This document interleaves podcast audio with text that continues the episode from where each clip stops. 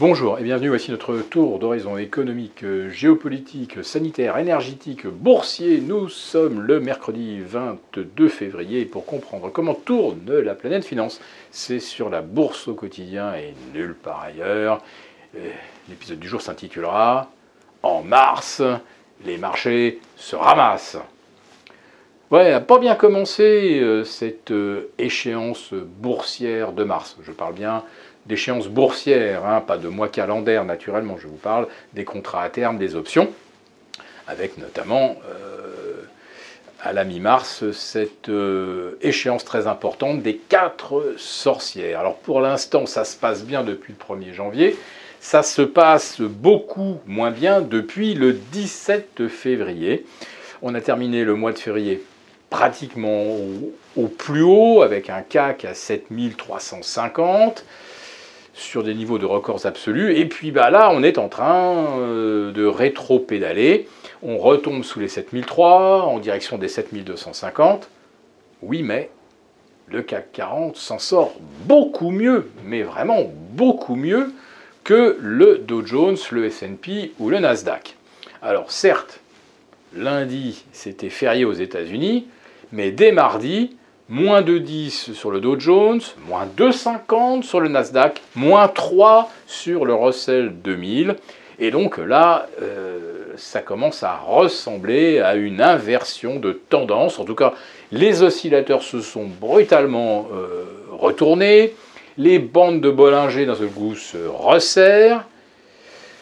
Le problème, c'est que formellement, les signaux de vente ne sont pas encore validés ni sur le S&P 500 qui a terminé juste en dessous des 4000. il faudrait qu'il se replie en fait en dessous des 3960 pour qu'on puisse formaliser un signal de vente.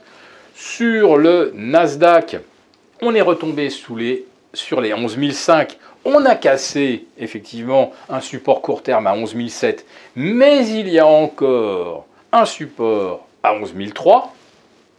Donc à surveiller. Sur le Dow Jones, pareil, euh, il manque euh, encore environ 1% à la baisse pour valider un signal de retournement. Et euh, sur le CAC 40, bon, bah, en dessous de 7000, ça commencera à sentir le roussi, mais pour l'instant, ça tient. Le CAC 40 est celui qui a le plus progressé et c'est celui qui a le plus de marge de sécurité.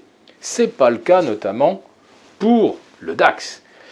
Le DAX retombé euh, vers 13005 n'a plus qu'une toute petite marge de sécurité.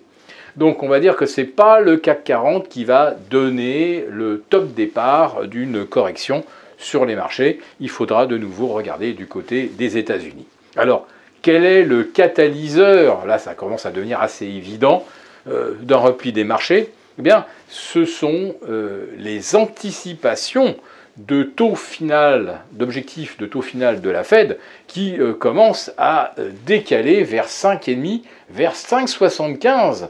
Figurez-vous que euh, nous avons maintenant un quart des spécialistes des marchés de taux qui pensent qu'il pourrait y avoir 4 hausses de taux supplémentaires, 4 fois 25 jusqu'à 5,75. Vous avez également un quart des spécialistes qui pensent qu'au mois de mars, la Fed pourrait remettre 50 points. Elle serait revenue de 75 à 25 pour remonter ensuite à 50 et en rajouter encore 25 de plus au mois de mai.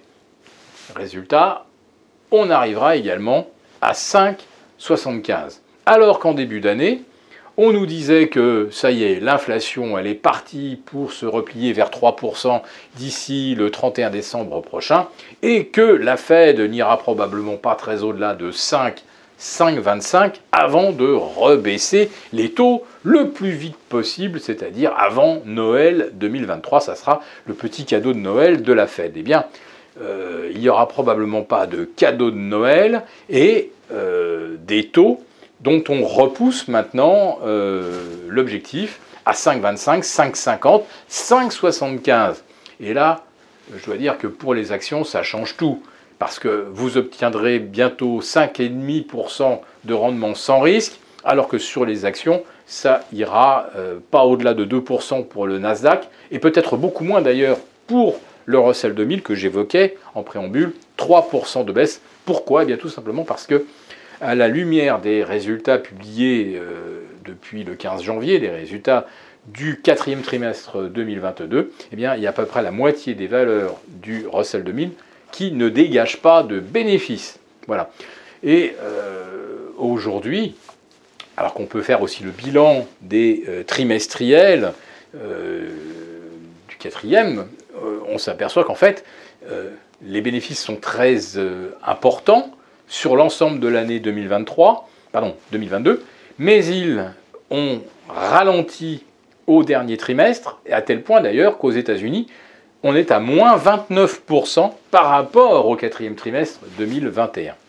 Donc, quand vous euh, mettez dans l'équation 50 points de plus qu'au 1er janvier sur les taux d'intérêt, des bénéfices en baisse, une inflation qui euh, ne va probablement pas dégringoler en ligne droite jusqu'à faire 3%, euh, eh bien, il y a effectivement de sacrés motifs pour justifier une correction des marchés. Mais, je le répète, à l'instant, les signaux vendeurs ne sont pas validés. Si cette vidéo vous a plu, n'hésitez pas à nous mettre un pouce et on retrouve les abonnés des affranchis pour notre live vendredi.